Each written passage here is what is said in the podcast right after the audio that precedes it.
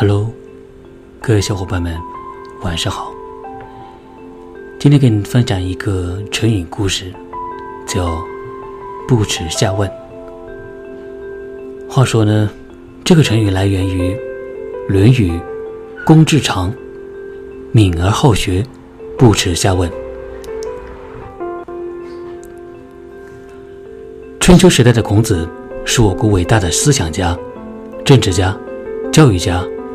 儒学学派的创始人，人们都尊称他为圣人。然而，孔子认为，无论什么人，包括他自己，都不是生下来就有学问的。一次，孔子去鲁国国君的祖庙参加祭祖典礼，他不时向人询问，差不多每件事都问到了。有人在背后嘲笑他。说他不懂礼仪，什么都要问。孔子听到这些议论后说：“对于不懂的事，问个明白，这正是我要求知礼的表现呐。”那时，魏国有个大夫叫孔瑜，虚心好学，为人正直。当时社会有个习惯。在最高统治者或其他有地位的人死后，给他另起一个号称，叫谥号。